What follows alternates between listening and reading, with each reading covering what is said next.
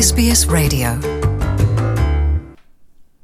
O Plantador de Abóboras, distinguido no Brasil com o prémio Oceanos. Sendo um romance, uma ficção, é uma viagem cheia de realidade pelo último século em Timor-Leste. É uma história de Timor desde o começo do século XX. O escritor, o timorense Luís Cardoso, que usa com sabedoria as técnicas da literatura oral, que é o tipo de relato que prevalece em Timor, começa por contar uma revolta timorense, logo no começo do século XX, contra a administração colonial portuguesa.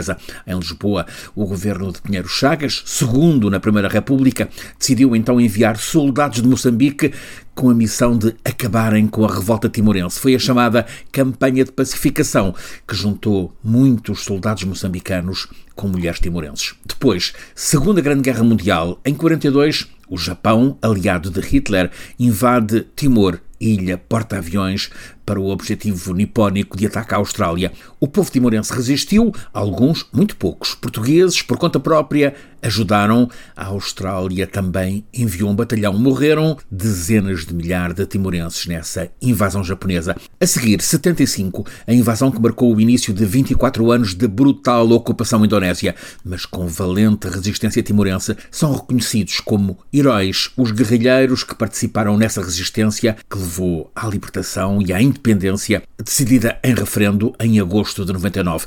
Mas já nesse tempo, relata a voz de Luís Cardoso, na página 163 do Plantador de Abóboras, apercebi-me das disputas internas entre os camaradas de luta pelo controlo ideológico do Partido Revolucionário. Acusavam-se mutuamente de traição à linha verdadeira. É facto que houve unidade no essencial nos dias da independência de Timor, mas agora, passados 20 anos, aí está áspero o confronto entre famílias, fações e, sobretudo, no duelo entre os dois principais partidos, com alta rivalidade. De um lado, a histórica Fretilin de Mari Alcatiri, também do presidente cessante, Luolo, o candidato agora vencido, do outro, o CNRT de Xanana Guzmão, também de Ramos Horta, que agora regressa à presidência da República.